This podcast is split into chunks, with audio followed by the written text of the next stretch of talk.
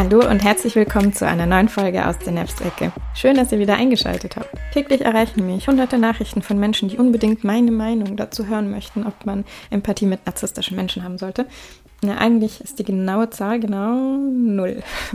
Aber nachdem ich euch zu einer Umfrage genötigt habe auf Instagram, haben immerhin einige Leute Interesse bekundet zu einer Podcast-Folge eben zu diesem Thema. Mm, es ist ein Thema, was mich schon länger beschäftigt, seit einigen Monaten und was mich auch ziemlich nervös macht, muss ich zugeben. Es ist halt so, dass es ein Thema ist, bei dem man äh, vielen verschiedenen Menschen auf die Füße treten könnte mit unbedachten Aussagen. Deshalb möchte ich vorsichtig sein, aber trotzdem deutlich werden. Zum einen möchte ich ähm, betonen, dass ich Entstigmatisierung sehr, sehr wichtig finde und die aktuelle Entwicklung in den letzten Jahren, offener mit psychischen Störungen umzugehen und da Aufklärung zu leisten, sehr wichtig und sehr positiv finde. Es ist einfach so, dass es total viel erleichtert. Also wenn offener damit umgegangen wird, wenn die Menschen allgemein ein bisschen sensibler werden, was die mentale Gesundheit aller auch um sie rum angeht, dann erleichtert es den betroffenen Menschen total, sich Hilfe zu suchen und auch diesen Anspruch zu nehmen. Im Gegensatz dazu, wenn man jetzt wie früher dann Menschen, die irgendwie eine psychische Störung haben, einfach nur als verrückt betitelt hat und das war's dann. Also das ist natürlich eine ganz andere Atmosphäre, in der man sich dann vielleicht eher isoliert und zurückzieht, anstatt diese Hilfe, die man äh, verdient hat und die man auch braucht, zu suchen. Also das heißt, wir haben auf der einen Seite diese Entstigmatisierung, die total wichtig ist, aber auf der anderen Seite finde ich auch die Prävention sehr wichtig. Das heißt, überall da, wo man Risikofaktoren sieht oder Kontexte sieht, in denen Menschen gefährdet davon sind, eine psychische Störung dadurch ähm, zu bekommen oder allgemein starkes psychisches Leid, dann bin ich halt der Meinung, dass das genauso wichtig ist, da Prävention zu leisten und diese Menschen irgendwie zu schützen. Und wenn man sie eben nicht schützen kann, dann zumindest Aufklärung zu leisten, sodass diese Menschen sich auch dazu motiviert fühlen und äh, darin gestärkt fühlen, eben sich genauso Hilfe zu suchen. Und bei Narzissmus oder narzisstischem Missbrauch speziell ist es eben so, dass die Angehörigen von stark narzisstischen Menschen ziemlich gefährdet sind, wirklich ähm, großes psychisches Leid zu erleben und auch die ein oder andere Störung daraus zu entwickeln. Und oft ist das auch mehr als eine Störung, die dann daraus resultiert. Das heißt, wenn es Aufklärung über das Thema Narzissmus oder narzisstische Persönlichkeitsstörung gibt, dann sollte es zumindest in der Theorie den Betroffenen helfen, also den Geschädigten helfen, weil sie dann erkennen können, dass nicht sie selber Schuld tragen an dem Missbrauch, den sie erlebt haben, sondern dass aufgrund einer Störung zustande kam, die die andere Person eben hatte. Das Problem dabei ist jetzt, dass Narzissmus zu einem absoluten Trendwort geworden ist.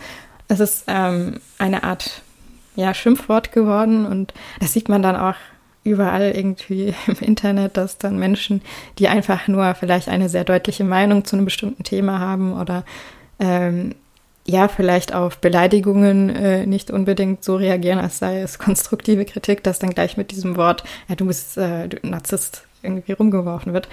Das ist natürlich total kontraproduktiv. Also wenn dieses Wort inflationär gebraucht wird, dann hat das halt überhaupt keine Bedeutung mehr. Das ist natürlich auch die Frage, was man überhaupt unter Narzissmus versteht und ja, die narzisstische Persönlichkeitsstörung selbst ist ja klar definiert. Da hat man eben die neun Symptome, von denen mindestens fünf zutreffen müssen, damit man jemandem die Diagnose einer narzisstischen Persönlichkeitsstörung geben kann.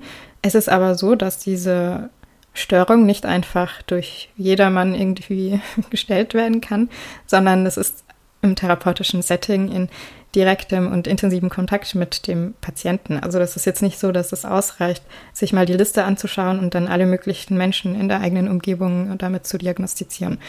Da muss man wirklich vorsichtig sein, weil was oft der Fall ist, ist, dass Menschen dann zum Beispiel ein Symptom sehen und so wie eben Erinnerungen funktionieren und äh, das Gedächtnis, fällt einem dann sofort eine Situation dazu ein. Also wenn jetzt irgendwo im Internet dann halt Listen sind mit, ah, die Person kann keine Kritik annehmen, dann fällt einem sofort eine Situation dazu ein, ah, die kann keine Kritik annehmen, stimmt. Und äh, sie ähm, ja, ist erniedrigend. Und all diese Einzelpunkte, da fällt einem dann halt zu allem etwas ein. Und dann neigt man schnell dazu zu sagen, ach, die erfüllt wirklich alle Kriterien, diese Person, die hat eine narzisstische Persönlichkeitsstörung. Oder sie ist Narzisst. Aber was wir dabei vergessen ist, dass eine narzisstische Persönlichkeitsstörung ja wirklich sich durch alle Ebenen des Lebens zieht und dauerhaft da ist. Es ist nicht irgendwie so eine Laune mal so und mal so, sondern es ist eine, die Persönlichkeitsstruktur ist eben gestört, sodass dann äh, das überall im Leben zu ähm, ja, Problemen führt. Also nur weil einem irgendwie ein oder zwei Situationen einfallen zu genannten Symptomen, ähm, ist das nicht ausreichend, um jetzt daraus schließen zu können, dass jemand wirklich persönlichkeitsgestört ist. Es ist eben auch eine Diagnose, die wirklich sehr selten ist. Also man schätzt, dass nur ein Prozent der Menschen diese Störung haben. Dann ist es aber eben auch so, dass viele Menschen sagen, äh, kann aber nicht sein. Ich kenne so viele narzisstische Menschen, die viel Leid in ihrer Umgebung auslösen. Ja, aber Narzissmus ist eben eine Eigenschaft, die irgendwie alle, die wir alle in uns tragen. Die einen eben mehr, die anderen weniger. Habt ihr vielleicht auch schon gehört, wenn ihr euch mit dem Thema beschäftigt habt. Das heißt, die einen Menschen haben halt eher weniger narzisstische Eigenschaften, die zeigen sich dann halt auch weniger und vielleicht nur mal äh, ab und zu in irgendeiner bestimmten Situation, wo sie sich besonders geschwächt fühlen vielleicht. Und andere zeigen das halt häufiger und vielleicht auch äh, ziemlich stark in bestimmten äh, ja, Lebensaspekten. Das kann dann natürlich genauso zu Leid führen bei den Menschen, die mit diesen hochnarzisstischen Menschen zu tun haben. Aber das heißt halt noch nicht, dass da wirklich eine Persönlichkeitsstörung vorliegt. Im Endeffekt ist es aber total egal, was für einen Begriff man dafür benutzt und ähm, ja, ob die Person jetzt eine äh, diagnostizierte Persönlichkeitsstörung hat oder nicht. Was am Ende zählt, ist, inwieweit diese Person Leid in ihrer Umgebung verursacht. Das heißt, ja, wenn du jetzt betroffen bist, dann kann es dir eigentlich jetzt egal sein, ob die Person wirklich die Störung hat oder ob sie einfach nur stark narzisstisch ist, ob sie überhaupt narzisstisch ist. Im Endeffekt zählt ja, ob du davon Schaden trägst oder nicht. Das ist meiner Meinung nach der entscheidende Punkt. Also sobald jemand ähm, emotionalen oder auch physischen oder beides ähm, Missbrauch eben erleiden muss, stellt sich die Frage, wie es jetzt weitergeht. Mm, was ich oft bemerkt habe, ist, dass häufiger darauf eben aufmerksam gemacht wird, dass man da aufpassen muss mit Stigmatisierung gegenüber Menschen mit Persönlichkeitsstörungen und ja, dass man eben das, äh, die ganzen Hintergründe dahinter auch mit in Betracht ziehen sollte und das Leid, was ja auch hinter Narzissmus steckt, finde ich richtig, das stimmt auch. Es ist nur so, dass diejenigen, die betroffen sind, oft selbst genau diese Denkweise hatten die ganze Zeit über, also während sie auch misshandelt wurden und dann, also manche wachsen halt damit auch auf, als Kind schon, alles Mögliche zu relativieren, alles, was sie an Misshandlungen und Missbrauch erleben, irgendwie ähm, zu rationalisieren und zu sagen, ja, aber äh, die, er oder sie haben halt selber eine schwere Kindheit gehabt oder sie haben ein stressiges Leben oder denen geht's halt nicht gut. Also gerade solche Kinder, die wachsen ja damit auf, alles Mögliche, was ihnen angetan wird, zu relativieren. Und wenn es irgendwie Situationen gibt, in denen jemand zu Schaden kommt, dann, ja, irgendjemand muss ja quasi Schuld haben. Und in diesem kindlichen Denken kommt man nicht auf die Idee, dass es die Eltern sein könnten. Das funktioniert noch nicht. Also so weit kann ein Kind gar nicht denken, dass es so weit quasi aus dieser Situation rausgeht und zu sehen, äh, ich habe ja Eltern, die irgendwie nicht in Ordnung sind oder die mir Dinge antun, die total unfair sind, sondern das Kind wird, wird ja automatisch dann auf diesen Gedanken kommen, mit mir stimmt was nicht. Ich bin hier störend, ich habe was falsch gemacht, ich bin schuld. Und das sind dann Dinge, die sich diese Menschen Ewigkeiten als Mantra so selbst aufsagen, bis sie erwachsen sind und vielleicht mal genug Abstand gewinnen, um zu erkennen, dass da was gehörig schief lief. Und bei Partnerschaften ist das halt ähnlich. Die Personen verlieben sich in einen narzisstischen Partner und dann fängt es halt an. Ne? Also dieses Hin und Her zwischen äh, totaler, äh, totalem Anhimmeln und dann wieder abgewertet werden. Und dann kommt es eben auch zu dieser kognitiven Dissonanz, weil man, muss das irgendwie so in Einklang bringen. Die einen, äh, das, was passiert und die Gefühle, die man hat. Und wenn das nicht zusammenpasst, dann wird da halt auch oft relativiert und wird nach Gründen gesucht. Also wenn ich jetzt mir Menschen anschaue, die selber betroffen sind und geschädigt wurden durch einen narzisstischen Menschen, dann sehe ich irgendwie immer, dass die sich von Anfang an selber diese Dinge gesagt haben.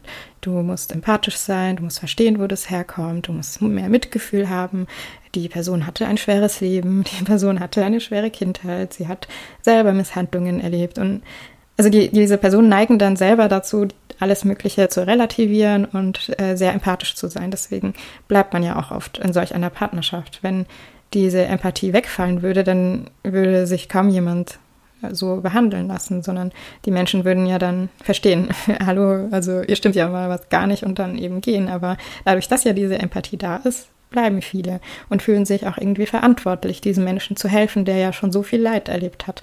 Und das ist auch verständlich, dass man da Empathie für hat und auch Mitgefühl. Und so geht es mir auch. Also wenn ich an daran denke, wie Narzissmus eben in den meisten Fällen entsteht, natürlich wieder durch mehrere Faktoren, also die, den genetischen Aspekt darf man nicht vergessen, aber es ist doch so, dass diese Menschen in ihrer Kindheit und während des Aufwachsens ja erlebt haben, dass ihre Bedürfnisse nicht wirklich ernst genommen wurden oder sie sogar vernachlässigt oder misshandelt wurden. Das heißt, da ist ganz, ganz viel Leid da gewesen und dieses Leid war so unaushaltbar, dass dann als Überlebensstrategie eben dieses narzisstische Selbstbild aufgebaut wurde. Also es ist quasi ein Überlebensmechanismus und das ist schon etwas, was man im Hinterkopf behalten sollte. Was aber eben nicht bedeutet, dass weil da jemand so viel irgendwie Schmutz an den Schuhen trägt, dass man selber sich jetzt als Fußabstreifer opfern muss. Bin der Meinung, dass überall da, wo jemand psychisches Leid erfahren hat, auf jeden Fall Empathie und Mitgefühl auch angebracht sind. Das heißt für mich jetzt zum Beispiel, dass jemand, der eine sehr schwere Kindheit hatte, die ähm, sehr belastend war, dass ich auch Mitleid empfinde mit diesem Kind von damals, was das alles erfahren hat.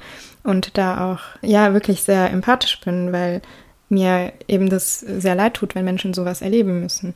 Aber auf der anderen Seite ist es halt keine Rechtfertigung für die Taten, die man dann als Erwachsener macht. Also das sind halt zwei Paar Schuhe. Auf der einen Seite kann man verstehen, warum Menschen auf eine bestimmte Art und Weise handeln und dafür Verständnis haben und auch Empathie entwickeln. Das heißt aber nicht, dass diese Person dann einen Freifahrtschein hat, um dann herumzugehen und anderen Menschen psychisches Leid zuzufügen.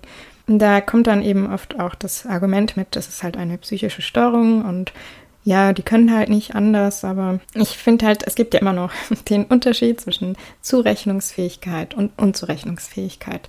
Wenn wir uns jetzt zum Beispiel, das wird jetzt ein krasser Vergleich, aber wenn wir uns jetzt zum Beispiel Serienmörder anschauen, dann sehen wir da sehr oft auch narzisstische Persönlichkeitseigenschaften oder viele von ähm, diesen Serienmördern haben auch eine antisoziale Persönlichkeitsstörung.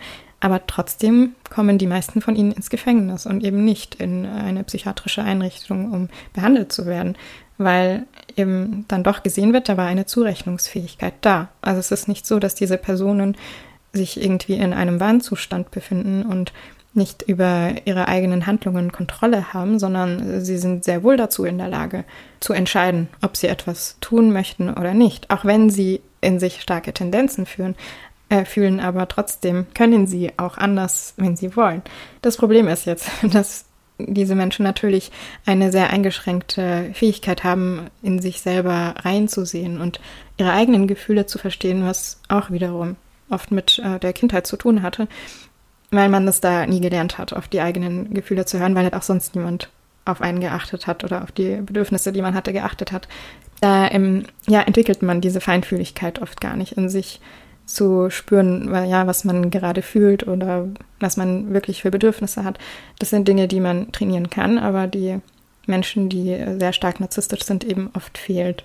Das Problem ist jetzt, dass wenn diese Menschen selber eine geringe Einsichtsfähigkeit haben, dass wenn die Menschen drumherum auch quasi mitmachen und es tolerieren und relativieren und immer nur Entschuldigungen suchen, das ja eigentlich fast unmöglich wird für diese narzisstische Person darauf zu kommen, dass da irgendwas mit dem eigenen Verhalten nicht stimmt.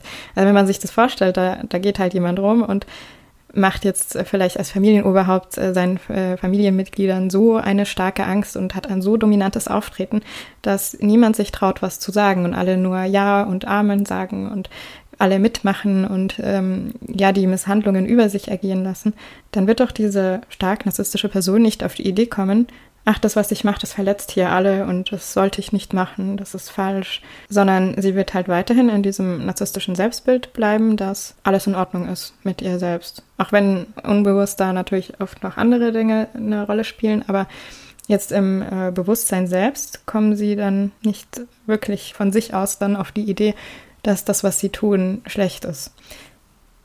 Und wenn sie dann so durchs Leben gehen und überall ja, eigentlich irgendwie doch zurechtkommen und Menschen ja alles quasi tolerieren und über sich ergehen lassen, dann können sie ja gar nicht in diesen Zustand geraten, dass sie sich Hilfe suchen wollen, um sich selber irgendwie zu ändern oder an sich zu arbeiten. Im Gegensatz dazu gibt es dann sehr wohl narzisstische Menschen oder auch Menschen jetzt mit der narzisstischen Persönlichkeitsstörung, die dann irgendwie in psychotherapeutische Behandlung kommen. Entweder weil sie dann doch immer wieder auf Ablehnung stoßen in ihrer Umgebung, weil Menschen ihnen sagen, du bist zu arrogant oder ja, halt eben diesen Abstand suchen, sodass sie dann vielleicht aus einer anderen Intention heraus dann irgendwie in eine psychotherapeutische Behandlung gehen, weil sie ähm, ja, lernen möchten, mit diesen Menschen umzugehen, die sie so falsch einschätzen und dann in diesem Rahmen vielleicht dann doch darauf aufmerksam gemacht werden, dass da noch ein bisschen was anderes dahinter steckt, was übrigens auch immer sehr vorsichtig gemacht wird. Oder es ist auch so, dass die narzisstische Persönlichkeitsstörung jetzt selbst oft mit komorbiden Störungen einhergeht. Das heißt, diese Menschen haben oft eine weitere psychische Störung, für die sie sich dann eben Hilfe suchen möchten, wie jetzt zum Beispiel bei Depressionen. Und wenn sie dann deswegen in Behandlung sind, dann kommt dann manchmal eben halt auch raus, dass da noch was anderes dahinter steckt, was dann ebenfalls behandelt wird. Ja, das sind Dinge, die sehr vorsichtig gemacht werden durch, also in der Psychotherapie. Und das wirft halt einen weiteren Punkt auf, nämlich wenn wir Narzissmus als Beleidigung verwenden und auch so ja, sehr pauschalisierend äh, sprechen über narzisstische Menschen, dann führt das dazu, dass generell in der Gesellschaft Narzissmus verbunden wird mit irgendwie Boshaftigkeit und Menschen, die narzisstisch sind, dann gesehen werden als ja Menschen, die sich auf keinen Fall ändern können, die irgendwie hochintelligente Monster sind, die uns alle nur manipulieren wollen. Wenn das halt das Bild ist, was die Gesellschaft von narzisstischen Menschen hat, dann ist es ja kein Wunder, wenn jetzt Menschen dann, die selber diese narzisstischen Eigenschaften haben, also in starker Ausprägung, dass die dann nicht irgendwie sich Hilfe suchen würden oder auf die Idee kommen könnten, sich das einzugestehen.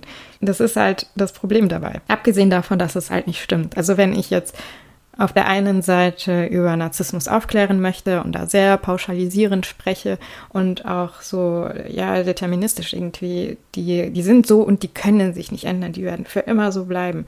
Die sind einfach durch und durch böse. Wenn ich das sage, dann mache ich ja einfach diesen Menschen alle Türen zu. Also sollte irgendjemand dann äh, bei sich selber diese Eigenschaften bemerken und auch merken, dass man selbst Leid auslöst in anderen und sich dann ändern wollen, dann würde doch diese Person erst recht nicht irgendwo hingehen und sagen, ich glaube, ich bin irgendwie narzisstisch oder ich habe da ein narzisstisches Problem. Man erschafft dann eine unnötige Sackgasse. Das finde ich total, ja, dysfunktional. Das brauchen wir nicht. Ich bin der Meinung, dass Menschen sich ändern können, wenn sie wollen oder auch wenn genug Leidensdruck da ist. Und das kann eben auch bei einem narzisstischen Menschen der Fall sein. Auch dieser kann sich ändern, wenn er möchte. Es ist halt generell so, dass wenn wir anfangen, bestimmte Persönlichkeitsstörungen oder psychische Störungen als generell böse und schlecht und so zu bezeichnen, wir allgemein die Stigmatisierung aller psychischen Störungen erhöhen. Wenn wir jetzt zum Beispiel Depressionen als Beispiel nehmen, da würden wir jetzt auch nicht auf die Idee kommen, Depressionen irgendwie nur mit erweitertem Suizid in Kontakt zu bringen oder ja so darüber zu sprechen. Wenn man das tun würde, dann würde sich ja kein depressiver Mensch trauen, irgendwo hinzugehen und äh, irgendwie offen mit seiner Depression umzugehen oder Hilfe in Anspruch zu nehmen, weil das dann so stigmatisiert ist, dieses, diese Störung, dass man sich da gar nicht traut, irgendwie jemandem davon zu erzählen.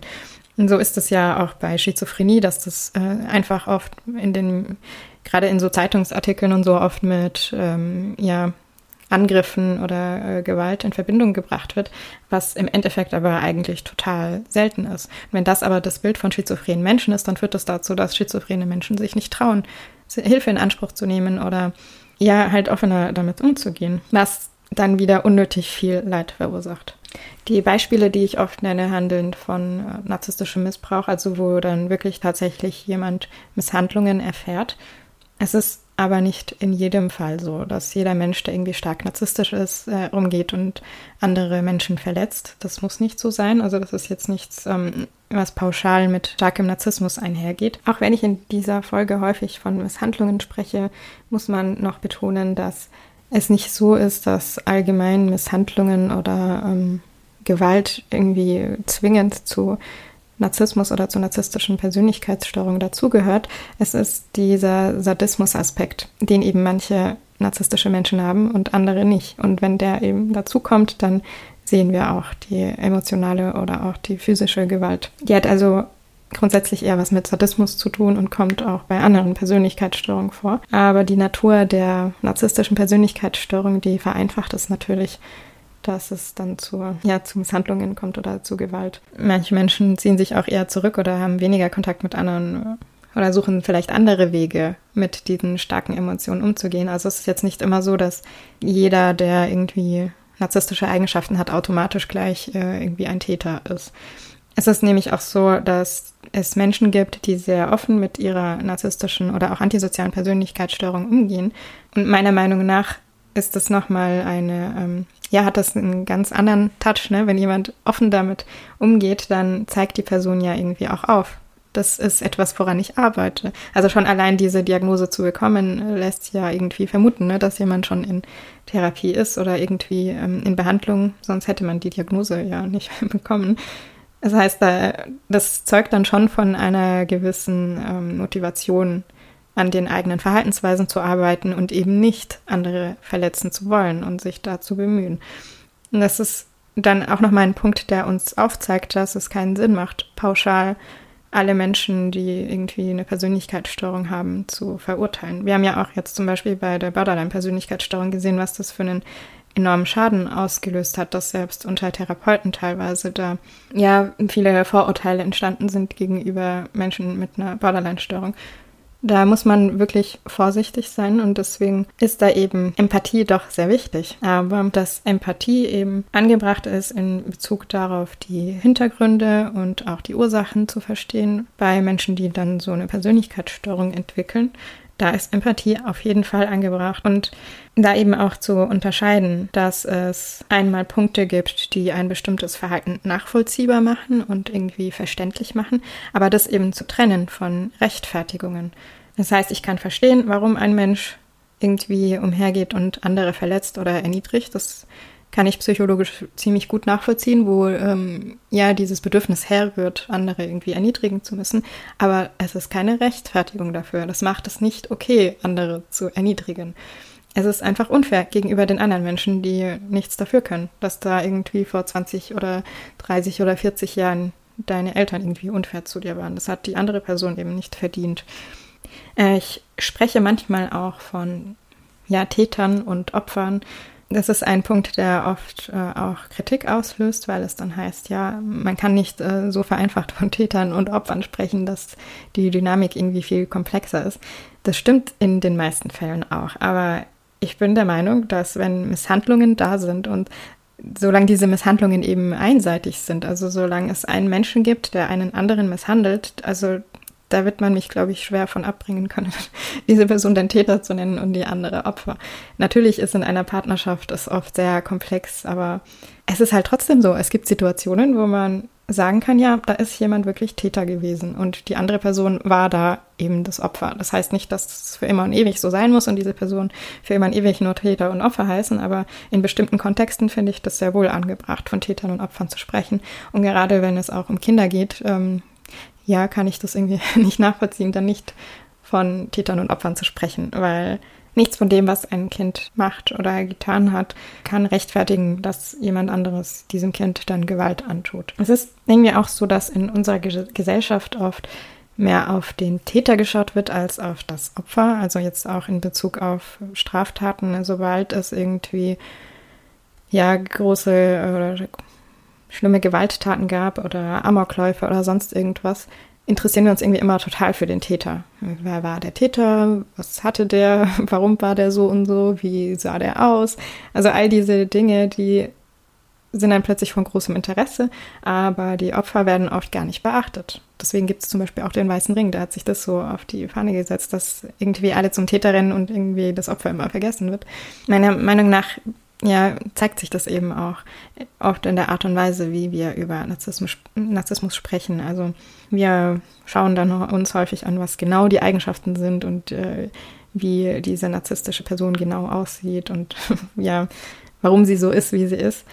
Aber ja, was mir eigentlich noch mehr am Herzen liegt, sind die Menschen, die geschädigt wurden durch solch einen narzisstischen Missbrauch. Weil das sind die Leute, von denen ich dann häufig Nachrichten bekomme, über Dinge, die ihnen angetan wurden von ihren Eltern oft oder auch von ihren Partnern. Und in mir, ja, regt sich da einfach so eine Wut, wenn ich daran denke, dass Menschen jahrzehntelang misshandelt werden von ihren Partnern und wirklich jahrzehntelang ausharren und dann immer mit diesen Relativierungen, die sie teilweise auch noch von außen hören, aber auch sich selber aufsagen. Ja, aber äh, es war ja so schlimm für diese Person und ich kann sie jetzt nicht irgendwie verlassen und diese ganzen Schuldgefühle, die damit einhergehen und all die Demütigung und Erniedrigung. Und für mich ist halt dieser Gedanke schwer zu ertragen, dass jemand in einen Kontext gerät, für den er jetzt nicht wirklich was äh, ja, kann, aber dann trotzdem in diesem Kontext misshandelt wird und aufgrund der ganzen Empathie, die diese Menschen in sich tragen, dann einfach weiter ausharrt. Das ist eigentlich auch so mein Motivator, überhaupt über dieses Thema zu sprechen. Mir schreiben auch oft Leute, dass sie jetzt erst, wo sie verstehen, was da eigentlich vorgefallen ist und dass das etwas mit Narzissmus zu tun hatte, dass es ihnen total hilft, nicht mehr die Schuld bei sich selbst zu suchen. Weil das ist ja so die Natur der Sache, ne? wenn man da drin steckt und ja, die, diese narzisstischen Personen eben auch widersprüchliches Verhalten zeigen, dann muss man das irgendwie zusammenbringen und dann neigt man dazu, das zu relativieren und die Schuld eher bei sich zu suchen. Und diese Schuldgefühle, die fressen einen dann halt von innen auf. Und gerade für Kinder, die in solchen Familien aufgewachsen sind, das geht oft Jahre und Jahrzehnte so weiter, dass sie sich selbst als defizitär sehen und meinen, mit ihnen würde was nicht stimmen und sie seien einfach wertlos und äh, hätten Schuld an allem Möglichen, was auf der Welt passiert. Wobei es einfach etwas ist, was ihnen angetan wurde. Und das zu erkennen, das kann einfach total hilfreich sein und empowernd sein, zu verstehen, ich war kein Kind, was irgendwie wertlos war oder was falsch war, sondern da wurde mir etwas angetan. Das hätte nicht passieren dürfen. Das war ungerecht. Und das allein anzuerkennen kann in einem eben viel heilen. Es kann natürlich auch dazu führen, dass Menschen dann sagen, mir wurde da was angetan und ich bin jetzt das Opfer und das bleibt jetzt auch für immer so und deswegen kriege ich mein Leben für immer und ewig nicht mehr auf die Reihe. Das kann natürlich auch daraus resultieren. Das ist dann aber ein Umgang, der jetzt nicht unbedingt funktional ist und einem im Endeffekt nicht weiterhilft. Aber genau diese Menschen habe ich dann halt eben im Sinn, die ganz, ganz viel Leid erlebt haben und ja, was auch immer durch ihre Umgebung ignoriert wurde. Also gerade die Kinder, die in solch einer Familie aufgewachsen wurden, die wirklich massives Leid erlebt haben, wo ich mir dann heute halt denke, hätte das Jugendamt das erfahren, was bei dir passiert ist, dann ja, wärst du da rausgeholt worden. Und es geht halt total vielen so, auch wenn wir uns jetzt irgendwie ähm, anschauen, wie viele Kinder misshandelt werden, auch gerade jetzt zu Lockdown-Zeiten und jetzt während der Pandemie, ja, sind die Zahlen nochmal in die Höhe gegangen. Wenn man sich das halt alles anschaut, dann muss man sich schon die Frage stellen, ob vielleicht auch zu wenig auf die Menschen geschaut wird, die eben ja auch dadurch geschädigt werden. Und es sind eben nicht nur die Menschen, die eben einen starken Narzissmus zeigen. Auch die haben Leid erlebt und erleben immer noch Leid aufgrund ähm, ja dieses Tumults in ihnen. Das ist nichts, was Spaß macht. Stelle ich mir zumindest nicht spaßig vor. Aber die anderen zählen halt auch. Und die Prävention von psychischen Störungen bei ja, den Angehörigen, die finde ich halt eben genauso wichtig wie Entstigmatisierung zu leisten. Sollte man jetzt Empathie mit äh, narzisstischen Menschen haben oder nicht? Meiner Meinung nach ja. Jeder Mensch hat irgendwie äh, verdient, dass man versucht, ihn zu verstehen. Das heißt aber eben nicht, dass man leicht, äh, Leid äh, oder dass man Verletzungen damit rechtfertigen kann. Das heißt auch nicht, dass man sich alles gefallen lassen muss. Weil wenn wir jetzt sagen, wir haben Mitgefühl mit die, der verletzten Person in diesem stark narzisstischen Menschen, dann müssen wir auch Mitgefühl mit uns selbst haben. Und das bedeutet dann im Endeffekt, dass auch wenn ich verstehe, warum jemand auf diese oder jene Art handelt und warum ja ein verletzter Mensch eben andere Menschen genauso verletzt, wenn ich das verstehe, bedeutet das eben nicht, dass ich selbst mich hergeben muss als Fußabstreifer für diese Person, damit sie irgendwie ein Ventil hat für, für all diese starken Emotionen in ihnen. Wir selbst haben es auch verdient, dass wir gut behandelt werden und dass wir eben uns nicht ständig misshandeln lassen. Das heißt, wer Mitgefühl mit anderen Menschen hat, was auch jeder haben sollte, der sollte eben auch Mitgefühl mit sich selbst haben und mit all dem Leid, was man eben auch selber erlebt. Bei Mitgefühl ist eben auch wichtig, dass wenn wir in solchen Situationen stecken, wo wir zum Opfer gemacht werden, dann ist es nicht so hilfreich, da total empathisch zu sein mit demjenigen, der uns Gewalt antut. Das Problem ist, dass es eben die Menschen gibt, die auf andere achten und auch ähm, darauf achten, die Grenzen anderer Menschen einzuhalten. Und dann gibt es aber auch Menschen, denen das total egal ist, was andere Menschen für Grenzen haben und die sie eben regelmäßig und manchmal auch systematisch übertreten. Und wenn das der Fall ist, dass man sich in solch einer Dynamik befindet, wo auch, also wo man ständig um die eigenen Grenzen kämpfen muss, dann darf man da schon ruhig ein bisschen runterschrauben, was jetzt äh, Empathie und Relativierungen angeht. Weil, wie gesagt, Mitgefühl ist halt auch wichtig gegenüber uns selbst, nicht nur gegenüber anderen Personen. Und wenn wir Mitgefühl mit uns selbst haben, dann lassen wir bestimmte Ungerechtigkeiten nicht mehr zu. Ich bin auch der Meinung, dass es nicht unbedingt die Aufgabe jedes Einzelnen ist, bei solchen Personen zu bleiben, die ständig irgendwie Gewalt ausüben und andere verletzen. Das muss jetzt nicht jeder Einzelne als seine Verantwortung annehmen. Dafür hat man ja bestimmte Professionen, dafür hat man Psychotherapie. In dem Rahmen kann nämlich in einer empathischen Atmosphäre aufgearbeitet werden, was die Ursachen dieses Verhaltens sind und auch daran gearbeitet werden, diese eben zu verändern, damit eben nicht andere Menschen verletzt werden. Es ist aber nicht so, dass jetzt jemand, der zufällig in solch einen Kontext gerät, weil er vielleicht da hineingeboren wurde oder der einen ähm, Partner hat, von dem er nicht wusste, was, äh, ja, was das alles mit sich bringen wird, diese Partnerschaft, dass diese Menschen jetzt dazu verdammt sind, diese ähm, Arbeit, also diese therapeutische Arbeit ja eigentlich aufzubringen oder sich als ähm, Ventil irgendwie herzugeben. Das ist nicht die Verpflichtung irgendwie des einzelnen Menschen und dazu muss man sich auch nicht, also da muss man sich auch nicht verantwortlich fühlen, diese Aufgabe zu erfüllen. Ich weiß, das sagt sich so leicht. Natürlich haben diese Menschen, die dann doch ähm, Distanz suchen und vielleicht auch aus solchen Situationen fliehen, haben dann trotzdem noch diese Schuldgefühle, weil sie oft eben doch diese Hintergründe kennen und doch dieses Mitgefühl haben. Und das, dann kämpfen sie eben mit diesen Schuldgefühlen, warum sie nicht doch länger ausgeharrt haben, warum sie die andere Person verlassen haben und so weiter. Aber dein psychisches Wohl ist es auch wert, gerettet zu werden. Und in solch einem Kontext einer Partnerschaft oder als äh, Kind äh, von einem narzisstischen Menschen ist es einem gar nicht möglich, diese therapeutische Arbeit zu leisten, die nötig wäre. Das ist viel zu viel verlangt von solch einem Menschen, der nicht in einem therapeutischen Rahmen mit dieser hochnarzisstischen Person zu tun hat. Und da ist eben Empathie nicht unbedingt das richtige Mittel, um voranzukommen. Das heißt nicht, dass diese Empathie dann komplett weg soll. Nee, die darf ruhig da bleiben. Aber sie heißt eben nicht, dass man sein eigenes psychisches Wohl aufopfert, um dieser Person zu helfen, weil man sieht ja, ne, dass auch 20, 30, 40 Jahre nicht ausreichen, damit es der hochnarzisstischen Person besser geht, selbst wenn man sich da die ganze Zeit als Boxsack hat missbrauchen lassen, ist es dann immer noch genau dasselbe nach Jahrzehnten. Also es ist nicht unsere Aufgabe, wenn wir nicht in einem therapeutischen Rahmen sind, alles auszuhalten. Das sind eben diese Grenzen der Empathie. Es ist nämlich auch nochmal ein Punkt, den ich gerne anbringen möchte, dass viele Menschen, die selber misshandelt wurden als Kinder, dann zu Erwachsenen werden, die sehr empathisch mit anderen Menschen umgehen und total hilfsbereit, hilfsbereit sind und ja anderen viel Gutes bringen, weil sie auch mit sich selbst dieses Mitgefühl haben. Und das betont dann nochmal diesen Punkt eben dass man ähm, auf jeden Fall Empathie mit den Hintergründen haben kann und es auch gut ist, Dinge nachvollziehen zu wollen, aber das eben keine Rechtfertigung für Misshandlungen ist. Okay, ich glaube, ich habe mich jetzt schon mehrmals wiederholt. Ich würde mich freuen, eure Meinung zu dem Thema zu hören. Ihr könnt mir gerne auf Instagram schreiben oder auch über E-Mail, falls ihr noch Anmerkungen zu dem Thema habt oder vielleicht auch eine andere Meinung. Und ich habe bestimmt ganz viele Punkte vergessen. Ihr seht es mir bitte nach. Es ist doch kein einfaches Thema für mich, aber ich hoffe, ich konnte ein bisschen rüberbringen, ja, warum ich überhaupt über dieses Thema spreche. Ja, vielen Dank und hoffentlich bis zum nächsten Mal. Tschüss.